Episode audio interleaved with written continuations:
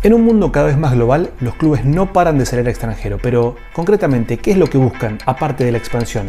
¿Nuevos talentos? ¿Nuevos fans? ¿Nuevos sponsors? ¿Dinero? ¿Abrir academias? Todo eso junto es lo que vamos a descubrir hoy en este episodio del Negocio Fútbol Club, donde hablamos de internacionalización del fútbol.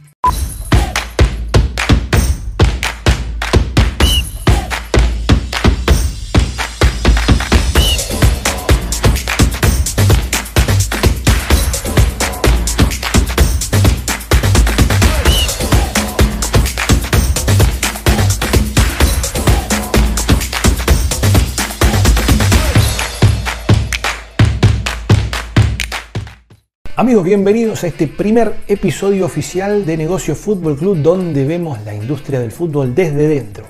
Yo misma.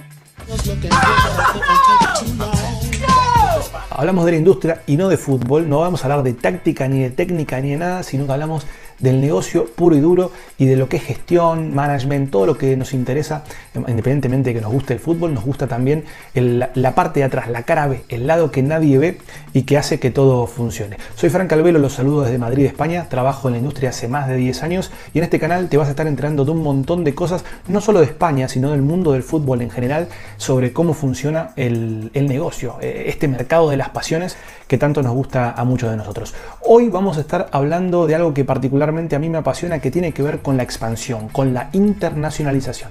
Internacionalización. Internacionalización. Que es un aspecto clave en los clubes de fútbol en el día de hoy porque es lo que le ha permitido a muchos de ellos empezar a crecer y expandirse, cosa que antes no sucedía. Antes no era tradicional ver un chico, por ejemplo, en Latinoamérica con una camiseta de Messi o de Ronaldo o una camiseta del Real Madrid, eso era impensable y en los últimos 20 años eso ha ido cambiando de manera brutal. Pero esto no empezó aquí en España, sino que empezó muchísimo antes. Los ingleses son los, los líderes en todo lo que es la industria de este mundillo del fútbol. Eh, en la época del 70, 80 ya dedicaremos un capítulo para hablar de lo que es el, mundo del fútbol inglés y el negocio del fútbol inglés, porque todavía siguen a, gran distancia del resto de las ligas. Eh, tanto lo que es la Premier League como la Championship lideran lo que es el, mundo del fútbol, por supuesto la Premier League muchísimo más, pero eh, después de la Premier vienen con diferencia España, que se ha acercado muchísimo en los últimos años, Italia, la Bundesliga, Francia, etcétera, etcétera. ¿Por qué hago hincapié en los ingleses? Porque ellos fueron los primeros y los que siguen al día de hoy innovando en todo lo que es la industria deportiva. España en los últimos 20 años, en los últimos 10 muchísimo más todavía, desde la creación de la liga, eh, la liga no era la liga, antes era la LFP, y desde ese momento empezó a entender que lo que había que hacer era crear un producto, una marca, hacer algo fuerte y darle un salto de calidad para que después los clubes se arrastren con esa marca. Hablamos de clubes que no son el Real Madrid y el Barça, que tienen su nombre propio y su fortaleza propia, sino que el resto de los clubes empezó a entender eso también, se empezaron a modernizar y de la mano también de la liga han logrado llegar muchísimo más lejos. Hablamos de clubes como Leganés, Eibar, Celta, el Huesca, clubes que uno quizás no conoció tanto, que eso le permitió eh, llegar a mercados donde nunca se hubieran imaginado llegar. Y hablando de eso, hoy vamos a estar hablando justamente de uno de esos clubes con una de las personas que a mi criterio sabe más de internacionalización del fútbol y expansión en Europa, que es José Antonio González Barato, que no solo sabe, sino que le ha puesto el cuerpo. Ha viajado muchísimo para entender y poder descubrir qué es lo que mejor le funciona a cada mercado para luego vincularlo con el club en el cual él trabaja. No es lo mismo ir a Asia que, ir a África, que ir a, a Sudamérica o mismo aquí en Europa. No demandan lo mismo cada mercado de un club, por lo cual es importantísimo entender que no se puede hacer el mismo proyecto en China que en África que en Latinoamérica. Así que vamos a estar hablando con José en una entrevista que son dos partes de media hora cada una, donde vamos a entender y escuchar qué es lo que hizo él para poder abrir un mercado, cómo se metió en el mundo del fútbol, por lo cual si te gustaría saber más de estos temas, te invito a que te suscribas, nos dejes un like y un comentario sobre qué te gustaría saber de la industria del fútbol. Además, nos va a estar dejando algunos tips para decirte cómo puedes meterte a trabajar en el mundo del fútbol o qué deberías hacer si te apasiona esto y te gustaría empezar a, meterte en, en la industria del deporte más popular del planeta. Te dejo con la primera parte de la entrevista, nos vemos después y seguimos en Negocios Fútbol Club. Señores, buenas tardes, bienvenidos. Primer capítulo de Negocio Fútbol Club, primera entrevista y primer gran personaje del año que nos acompaña. Y como siempre digo, me interesa que a través de este canal y de este podcast podamos comunicar a la gente podamos eh, transmitir conocimiento. Y qué mejor que transmitir conocimiento con alguien que sabe muchísimo de internacionalización del fútbol. Este capítulo, como ustedes bien saben, se trata de analizar la industria del fútbol a nivel global y estamos con el señor José Antonio González Barato, que creo que es una de las personas que más sabe, no solo en España, sino en Europa, sobre este tema. Así que, señor José Le González, buenas tardes, bienvenido a Negocios Fútbol Club. Gracias por estar con nosotros. Buenas tardes, muchísimas gracias, Fran, por la invitación. Es un placer estar aquí para compartir lo poquito que hayamos aprendido y lo que nos hayan enseñado, así que un placer estar aquí. José, le vamos a empezar a hablar un poco de lo que es la industria del fútbol y la industria internacional del fútbol, pero antes de eso, eh, ponerlos un poco en contexto a la gente que nos ve que nos escucha para saber quién eres, quién sos, qué haces y cuánto tiempo llevas en este, en este mundo del fútbol. Bueno, pues soy un apasionado del fútbol, ese es mi, resumen de todo. Yo llevo toda la vida, desde que tengo conocimiento dándole patadas a un baloncito. Eh, he sido jugador, me, considero jugador todavía, soy jugador, aunque sea de, con la pachaca con los amigos.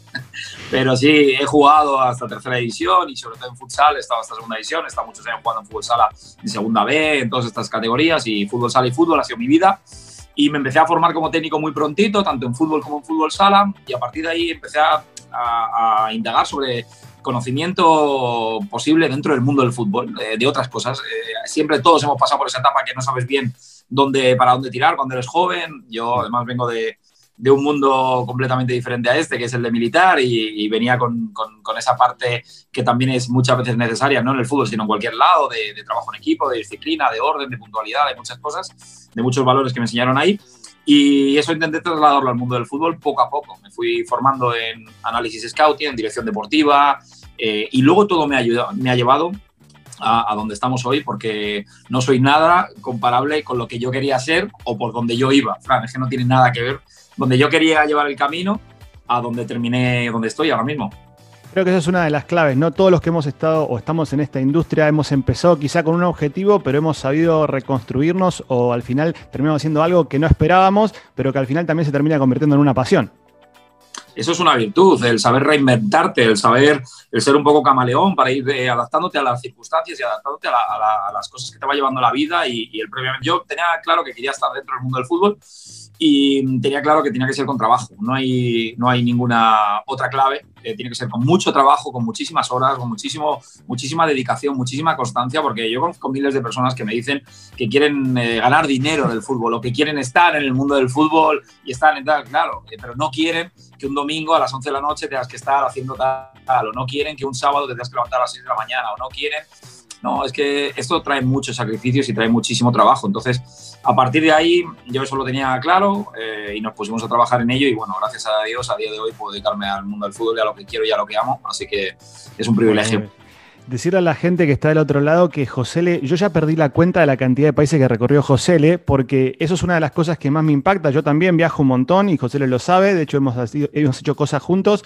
eh, pero lo que más me impacta es eso, la gran cantidad de países que recorriste. ¿Ya perdiste la cuenta? ¿Sabes cuántos países tenés en tu haber? No.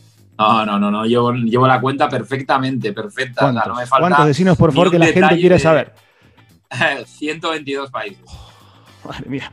122 países y todo a través del fútbol, ¿no? Estamos diciendo, o la gran mayoría. No, no, no eh, la, gran, la gran mayoría sí. La gran mayoría, sobre todo en estos últimos cinco años. En estos últimos cinco años ha sido. El año pasado, solo antes de la pandemia, justo con la pandemia cuando paramos, fueron, eran 47 países. O sea, que eh, en, en, año de pandemia, o sea, fue increíble. Una temporada natural, 47 países, no te sale, o sea, la media es como tres países por mes, o sea, es una locura y mm, tres, cuatro países por mes. Y bueno, pues eh, ha sido muchos también otros por cuando yo viajaba antes o por vacaciones o por muchas otras cosas, pero en total que yo pueda haber puesto un piececito en un país siendo vendido sí. Lo que se dice habérselo currado mucho. Bueno, José, le vamos a empezar a hablar un poco de lo que es la industria del fútbol y, todo lo que, lo que está pasando actualmente, pero me gustaría enfocar en, en cuándo crees, en, base a lo que tú sabes, que fue este cambio, digamos, donde todo el mundo del fútbol empezó a buscar el tema de internacionalizarse. ¿Cuándo fue ese momento?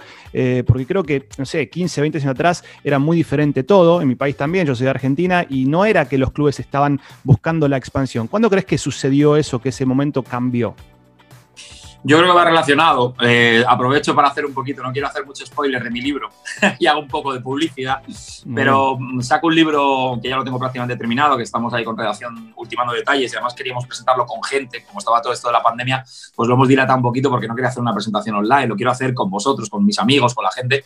Em, y hablamos, en la, se llama así, la internalización del fútbol, eh, hablamos de, de ese cambio que nos ha absorbido, que no hay una fecha en concreto, sino que ha sido una transformación de los clubes en, en el mundo del fútbol en sí. el fútbol siempre es una industria, por mucho que queramos, yo soy, tú lo sabes, somos gente de, de pasión, de que nos encanta el fútbol como tal, el fútbol antiguo también, pero el fútbol ha cambiado muchísimo y entonces a día de hoy los clubes buscan recursos que, no, que ya no tienen aquí en casa. Antes era los sponsors, la camiseta, la valla publicitaria y una serie de recursos que podías localizar. Como el PC Fútbol.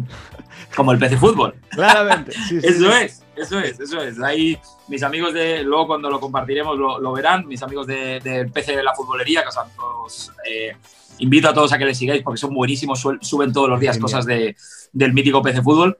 Em, vamos, creo que fue un cambio radical en el momento en el que los clubes se dieron cuenta de que la camiseta y, pero, pero no fueron los clubes, sino que fueron los propios sponsors. Tú llegabas a Coca-Cola y ya el tema de poner una valla o, o aquí eh, ya se quedó obsoleto. Había que buscar historias, había que buscar otra, otra serie de recursos.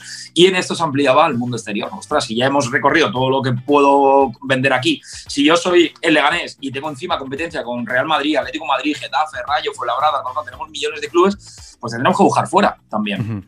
Y no solo recursos económicos, siempre focalizamos esto que, que está muy bien, porque eh, no vamos a mentir, y si hablaras con mi presi te diría, el dinero, pues claro que sí, todos, todo lo que queremos, porque con más dinero, mejores recursos y, mejores eh, condiciones humanas y mejores todo será muchísimo mejor y podremos tener mejor plantilla y el fútbol va a ser mejor pagado y, y todo mucho mejor. Y eso es una realidad pero hay otras muchas cosas. Y el impacto social que tiene un club de fútbol es brutal. Y, deportivamente todas las acciones que tú lo sabes que hemos hecho a nivel internacional, la captación de, jugadores a nivel internacional y, la formación de técnicos que no tienen los recursos que tenemos nosotros en países como España o Argentina, que tú sabes que hemos ido a países perdidos en mitad de la nada y lo complicado que es hacer un curso de entrenador. Y segundo, que, ya está, haces el curso de entrenador.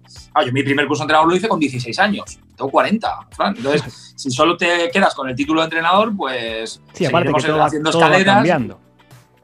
El fútbol cambia.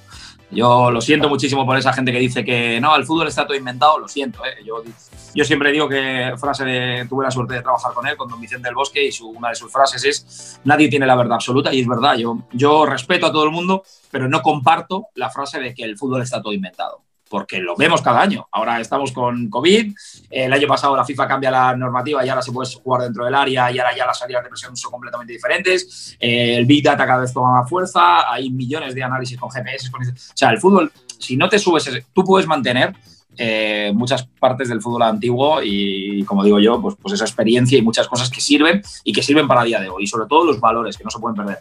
Pero las nuevas herramientas y todo lo que es la nueva tecnología y lo que es el fútbol moderno, si no te subes ese tren, es que te quedas atrás. Absolutamente.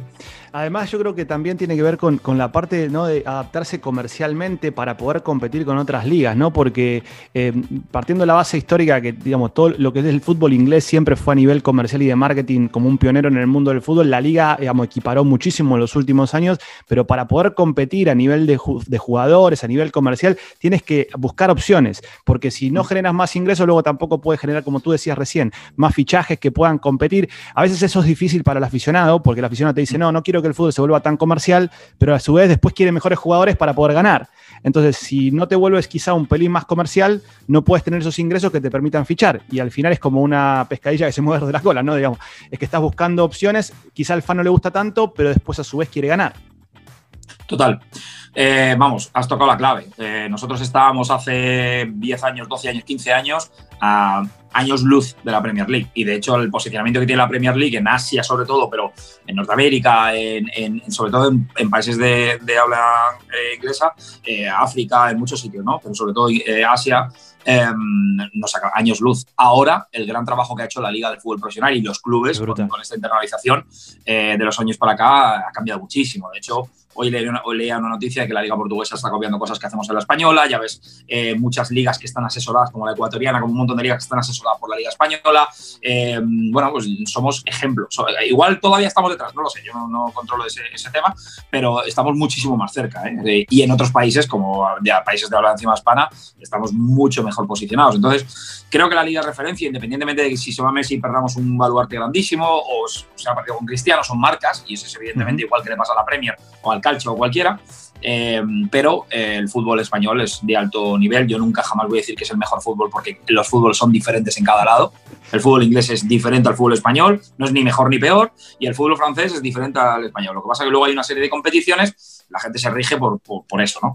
Pero en cuanto a este, a lo que estamos hablando, por centrarnos, eh, yo creo que nosotros ahora mismo, los clubes, y se está viendo en números, creo que está haciendo un trabajo brutal en, esta parte de globalización, de internalización del fútbol, para conseguir recursos de todo tipo, de los que estaba diciendo antes y otros muchos más, que no tengan que ver solo con, con el posicionamiento de la marca. Mira, hay, hay, yo, Fran, siempre lo digo y hay cosas que, se me escapan porque yo no controlo de eso, pero mm, me explicaban hace poquito de todo lo que suponen los derechos de imagen, los derechos de televisión que tú sabes que siempre está la guerra, que justo en la Premier está un poco más repartido, que tal, que aquí en España no, ok. Pero que los derechos de televisión, yo hasta, hasta hace nada no me enteraba ni de cómo funcionaba eso. Yo me pensaba, ahora, Madrid y Barça, como son los buenos, se llevan mucho más y tal. Pero funcionan por muchos parámetros. Esos son estudios que, evidentemente, claro que influye que quedes primero o segundo en la clasificación, pero también en la masa social, también en los impactos que hagas a nivel internacional. Entonces, si tu club eh, se centra en lo que es esto y te va a ver la gente de Leganés, pues fenomenal. Pero si ya te ve la gente de Leganés y la gente de Madrid, pues mucho mejor, porque tienes muchos más impactos y esto repercute en tus derechos audio televisivos. Pero es que si te van a ver en Bolivia, pues joder, igual, ¿sabes? Eh, tenemos ahí, A lo mejor hay que hacer acciones en Bolivia para que todo. Entonces, eso la liga lo ha hecho muy bien, los clubes lo están haciendo. Entonces, no es solo ir a buscar. A mí me hace gracia porque todo el mundo enseguida, hey, tío, que estás ahí trayendo los chavalitos estos que vienen, ¿no? y pagan por jugar y tal no, pues eso, no, tenéis ni idea. No tenéis ni idea de lo que supone internacionalizar una marca. No, tenéis ni idea de, todas las acciones que hay detrás, del trabajo que conlleva y lo difícil que es posicionar una marca en un país que no sea. abrir puertas y abrir las puertas en esos países, que es lo, es lo complicado, decir, bueno, cómo llegar a,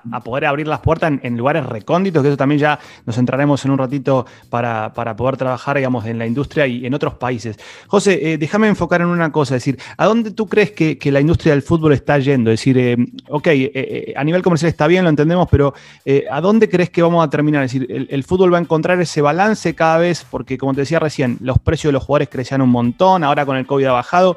¿A dónde crees que va esta industria?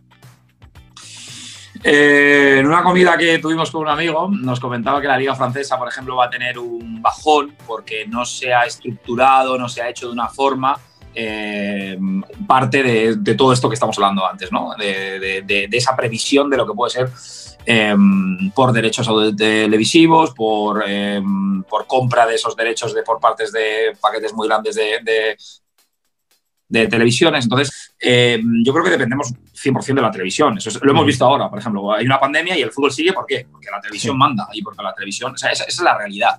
Eh, se crea en España la segunda B Pro y, claro, lo primero que todo el mundo está contento es porque va a haber derechos de televisión. Entonces, creo que es ahí donde estamos ahora mismo. Ese es, el punto de partida. A partir de ahí, ¿qué hay que hacer para conseguir todo eso? ¿no? Y luego, que a mí me encanta ver clubes que, de verdad son, referencia para nosotros. Nosotros hicimos un estudio de mercado con todos los productos, eventos, acciones que hacemos. Hicimos un, estudio de mercado sobre todos los clubes de España, porque cada uno está enfocado en una cosa. O sea, lo que hace el Villarreal no tiene nada que ver con lo que hace el Valencia. Hay cosas que hacen los dos igual, pero, pero las estrategias son diferentes, el posicionamiento es diferente, la forma, el modus operandi es completamente diferente. Entonces, eh, nos hemos fijado en gente que trabaja muy bien y te pongo un ejemplo, a la vez, por ejemplo.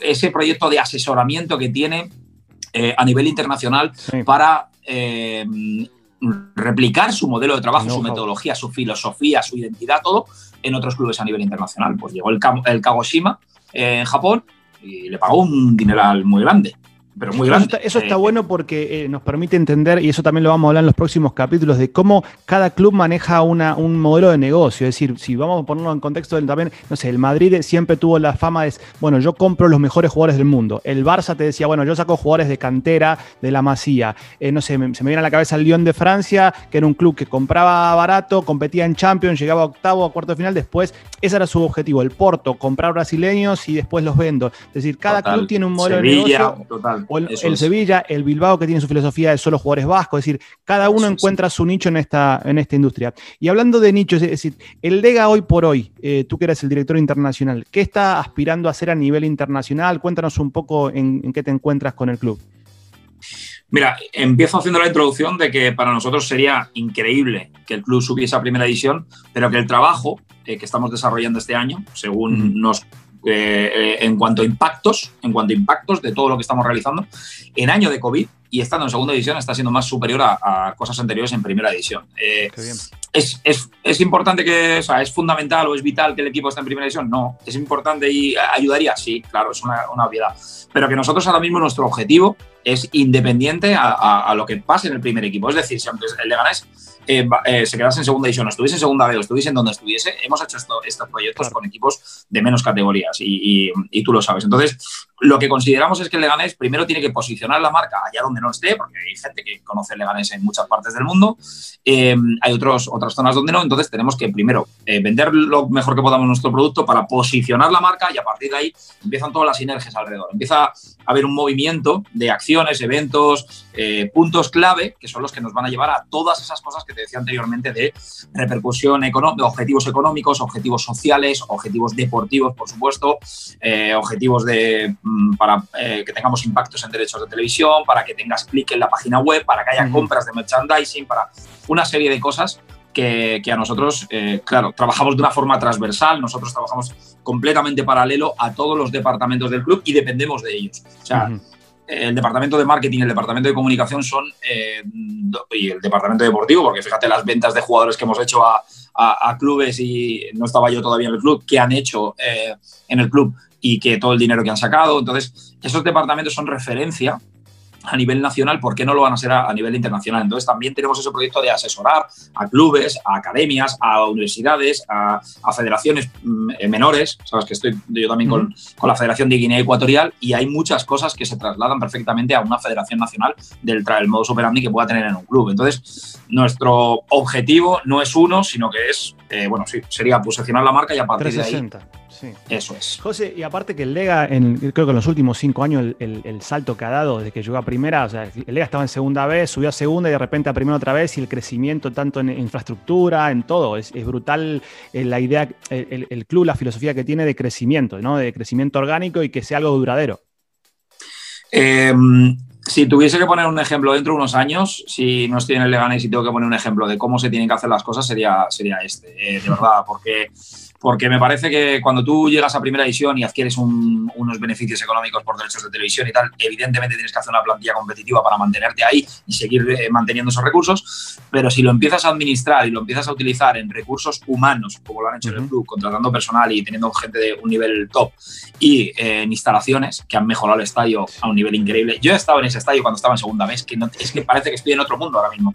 Em, eh, la ciudad deportiva, la ciudad deportiva ahora que con residencia, con todos los campos, todo lo que está haciendo eh, Felipe, la presidenta, o sea, es que es una locura la cantidad de cosas que están eh, invirtiendo en eso. Entonces, el club ahora baja a segunda división y tiene un patrimonio que ha utilizado gracias a haber estado en primera división. que, no es el único ejemplo, que yo también, por ejemplo, anteriormente y hace muchos años, soy muy amigo de Santi Cazorla, pues estando con Santi, viéndole entrenar allí lo que era la antigua ciudad de Villarreal, ves ahora lo que es la nueva ciudad deportiva y lo que es el Villarreal a día de hoy, porque Villarreal es un pueblo, es un, sitio pequeño, es una ciudad pequeña, es una localidad muy pequeñita y ha hecho un imperio eh, gracias al trabajo que también ha hecho el club. Entonces, eh, yo creo que ese es el ejemplo. Estos clubes así, para mí, es mi, maravilla.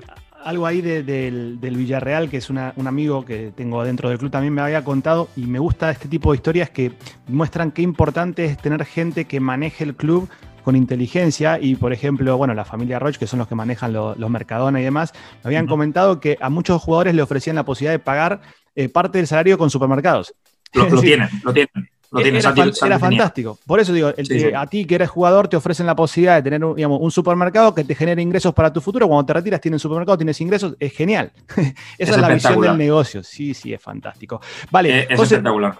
Mm. Seguimos con, el tema del, LEA, que eso me interesa. Es decir, ¿cuán importante es para el LEA, que como bien decías tú, digamos, la estructura de los pilares de la idea y la filosofía de futuro que tienen, salir al exterior? Es decir, eh, ¿cuán importante es hoy por hoy eso? Yo, yo, lo diría como todo, o sea, haría la pregunta al revés. ¿Y, y, por qué no? O sea, es decir, ¿y por qué muchas veces es que es esto? Cuando estaba anteriormente en Alcorcón me lo decía muchas veces, nadie conoce. Eh, vas a Argentina y no conocen, ya, ya lo sé que no lo conocen. Somos un club español profesional que operamos en la Liga Española, la Liga más buena ahora. Estamos en lo que es la Liga, porque es primera y segunda es la Liga de Fútbol Profesional. Eh, tenemos una cantidad de personal súper cualificado y súper preparado para poder eh, pues eso, compartir experiencias y poder hacer una, asesoría en cuanto a cualquier edad. Y luego, pues tenemos aquí pues una ciudad deportiva top, unas, unas instalaciones de un nivel y, y, profesionales de un nivel top para que toda esa gente pueda aterrizar aquí. Hay mucha gente en, muchas partes del mundo que no. Es que muchas veces abrimos la mente y parece que vamos a ir fuera a, llamar al Manchester United a decirle lo que tenemos que hacer, ¿no? no si, no es el objetivo. Si, ¿Sabes tú nosotros Sí. claro, operamos muchísimo más en, en países eh, de menos recursos, en países donde el fútbol está menos desarrollado, en países donde necesitan esa ayuda. O sea, esa es la realidad. No, el Real Madrid, el Atlético de Madrid, la Liga, la Federación, no llegan a todo. Eh, no, no llegamos a.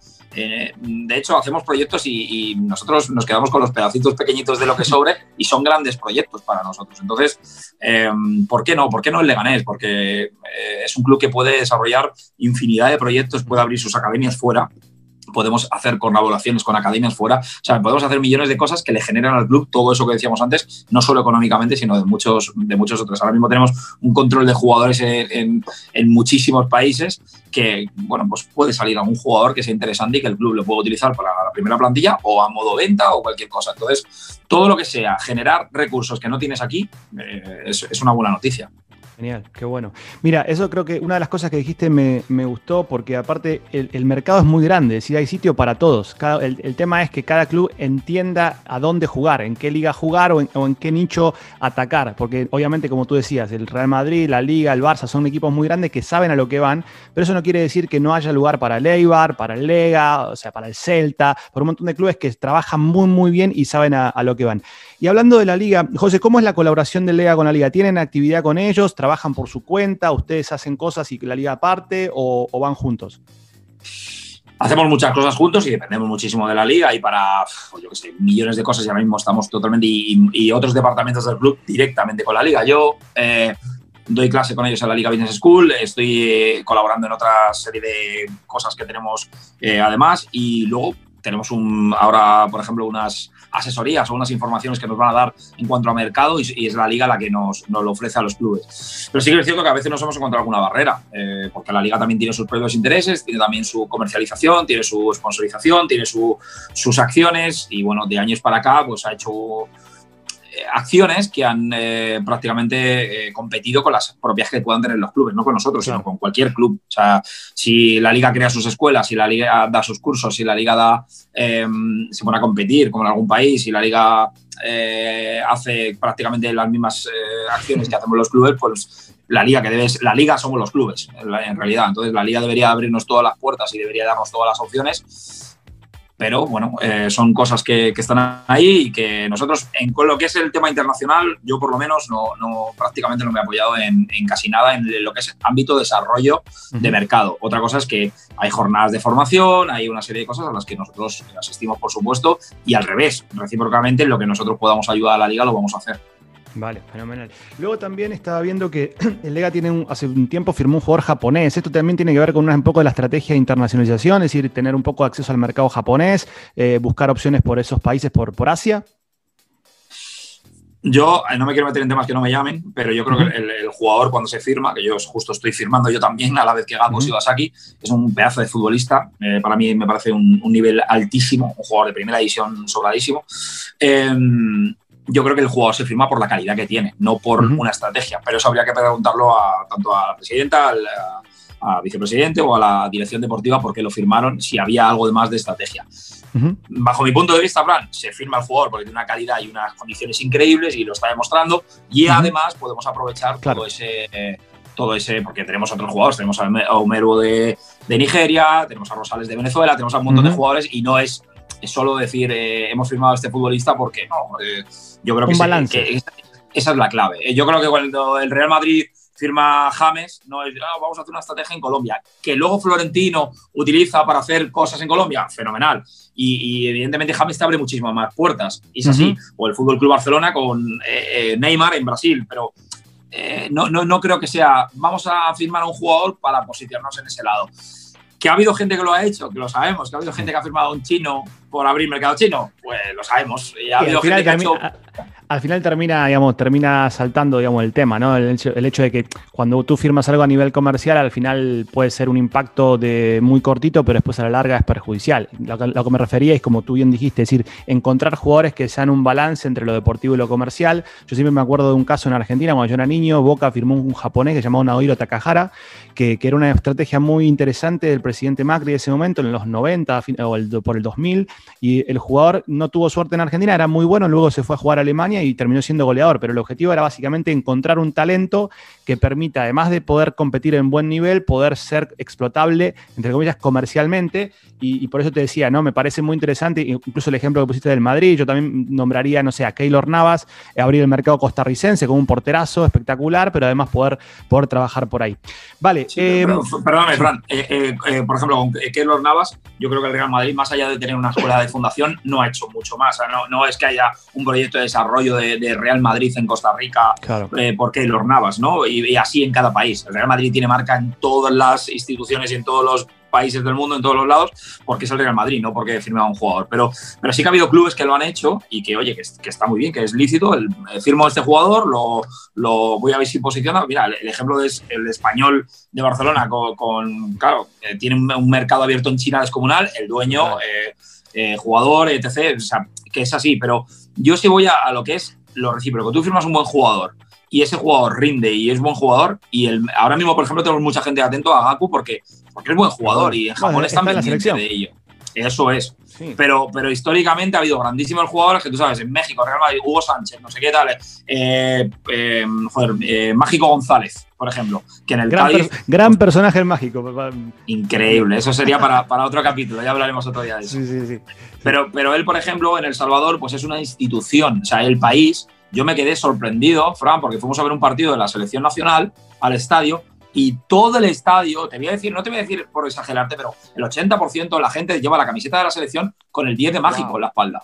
Es una locura. O sea, es como en Argentina Maradona, ¿sabes? Entonces, para ellos, entonces, todo el mundo allí conoce el Cádiz. Todo el mundo sabe quién es el, Cádiz, dónde está Cádiz, tal. Entonces, ese mercado creo que eh, es interesante, pero siempre y cuando el jugador, como bien has dicho tú, te rinda. Sí, perfecto. Vale, José, cerrando un poquito la etapa del Leganés, me gustaría enfocarme en tu, en tu experiencia en el mundo del futsal, porque venís también de eso y tenés mucha experiencia ahí. Trabajás con Ricardinho y Ortiz, que son los mejores jugadores del mundo. Contanos un poco eso, cómo, qué es lo que estás haciendo, a qué te dedicas en el mundo del futsal. Pues mira, me encantaría dedicarle muchísimo más tiempo, pero lamentablemente me tengo que ceñir a mi trabajo, pero he utilizado mis vacaciones, Fran, para irnos eh, de giras con ellos. Ellos yo creo que cuando, cuando ya lo dejen dentro de muchos años, porque todavía les queda cuerda, em, se dedicarán muchísimo más a esta parte. Es una parte más formativa, es una parte más de, también de compartir experiencias a nivel internacional, hacemos formaciones para técnicos, clínicos con los niños, campus y también pues eso, draft, lo que es eh, captación de talentos de fútbol sala. Eh, yo, como te he dicho, estuve de entrenador, estuve en Inter Movistar en las categorías inferiores, tuvimos la suerte de ganar varios campeonatos de España y tal. Tenemos, tengo ahora, mi orgullo no es eso, no es haber ganado un campeonato de España, sino tener ahora que tengo un montón de niños en primera división, chavales jugando en la selección. Entonces, eso, eso para mí es mi éxito y ahora compartir con, con eso, con, con, dos gigantes como son Ricardiño y, Carlos Ortiz, que los dos están ahora en París. Em, son dos grandísimas personas, son dos hermanos para mí y bueno, pues tenemos eventos, compartimos, hacemos acciones que puedan ayudar al fútbol sala en países donde está menos desarrollado. Es decir, es eso, Argentina es referencia, Brasil es referencia, pues ahí no vamos a ir. O sea, vamos a países donde podamos incidir y podamos ayudar. Hemos estado en Japón, hemos estado en Bolivia, hemos estado en Luxemburgo, hemos estado en muchos sitios intentando ayudar al desarrollo del fútbol en esos países. Qué bueno. ¿Y crees que en los próximos, porque ha crecido mucho en los últimos años, pero crees que esta evolución va a seguir durante mucho tiempo? ¿Ves que el fútbol sala está creciendo bien? Eh, ha crecido mucho, pero se ha estancado un poquito y necesitamos que el fútbol sala sea olímpico para que, para que pegue ya el salto definitivo. Ese sería el, No entendemos nosotros, que somos los amantes del fútbol sala. Yo entiendo que la gente de, de curling o de badminton o de otros deportes diga, pues el fútbol sala, ¿eso qué es? ¿no? Pero, pero nosotros vemos muchísimos deportes que son olímpicos que decimos, ¿qué, trascendencia tiene esto? Porque el fútbol sala sí que por lo menos en, España es uno de los deportes más practicados, porque al final es juntarte cinco y en los colegios todo hay cancha de fútbol sala y tal. Es un deporte que se practica muchísimo en nuestro país y en muchos países del mundo. Entonces, eh, ojalá si fuese olímpico, te digo que crecería todavía muchísimo más. Pero sí, sí, está muy evolucionado. Hay clubes eh, que tienen recursos bastante grandes para lo que es el fútbol sala. Amigos, hasta aquí la primera parte de la entrevista con José L. González. Se termina de esta manera el primer capítulo de Negocio Fútbol Club. Si te gustó, te invito a que nos dejes un like, te suscribas y actives la campanita de notificaciones para no perderte nada de la industria del fútbol. También te recuerdo que nos podés escuchar en Spotify, en iTunes y nos podés seguir en nuestras redes sociales, en Instagram, en Negocios FC y en Facebook, Negocios Fútbol Club. Una vez más, gracias por estar del otro lado. Nos vemos la semana que viene con la segunda parte y con más información de lo que pasa en el mundo del fútbol desde dentro. ¡Chao!